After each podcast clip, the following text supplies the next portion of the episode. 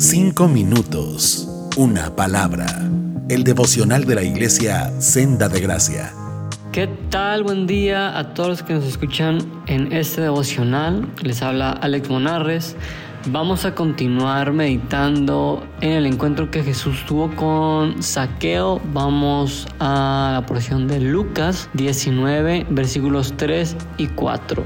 Saqueo trató de mirar a Jesús, pero era de poca estatura y no podía ver por encima de la multitud.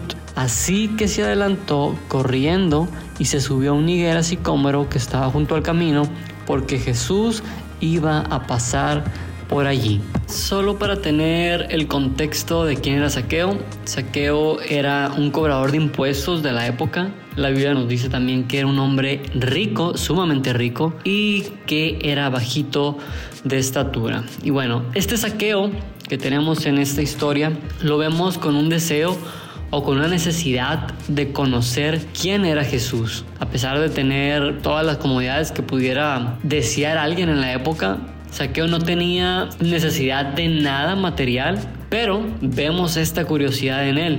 A pesar de tenerlo todo, no podía comprar el hecho de conocer a Jesús, ni todo el dinero que tenía le bastaba para poder pagar por una cita con Jesús.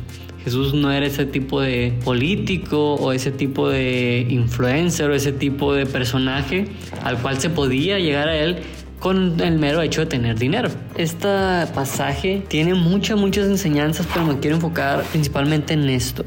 La necesidad que Saqueo tenía de conocer a Jesús.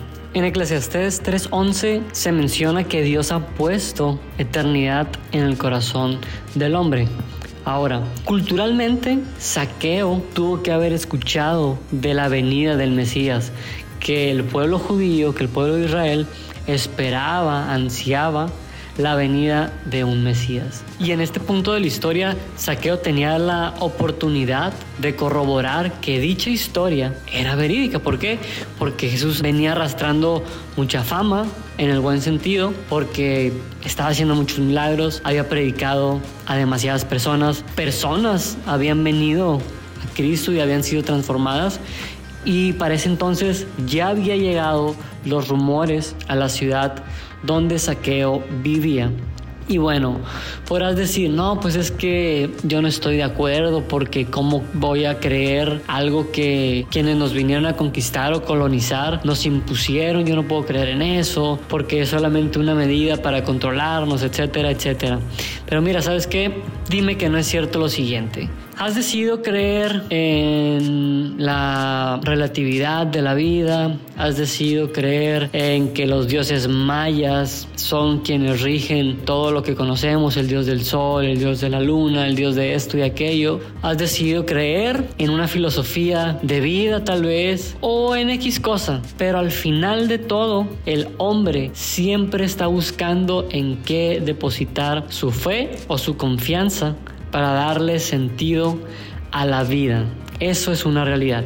El problema con todo esto es que si abrazamos este tipo de creencias o filosofías, es que nuestra vida se reduce a 80 o 90 buenos años de vida y ya mueres y se acaba todo. Eso vuelve la vida en algo más que simple. A diferencia de la verdad del Evangelio, que nos habla que el ser humano es un ser eterno, un ser que un día va a encontrarse con su creador cara a cara y lo que va a determinar que este hecho sea de gozo o de pena para ti es si en esta vida abrazamos el sacrificio de Cristo en la cruz que fue realizado por nosotros. Es lo único que se nos demanda.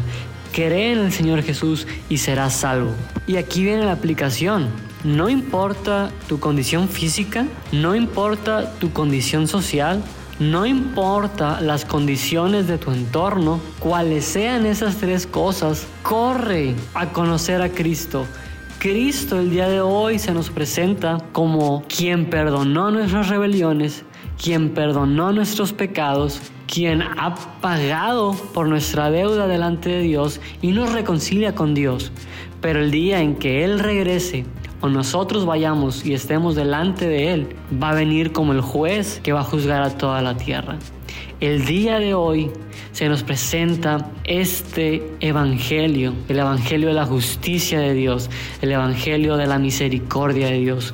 Así como saqueo, corramos en pos de la búsqueda de Cristo y te aseguro, mi hermano, mi amigo, que no vas a ser igual. Más adelante vamos a ver cómo saqueo fue transformado por la obra de Dios desde el día en que empezó a conocer este Cristo. Nos escuchamos en el próximo devocional. Cinco minutos, una palabra.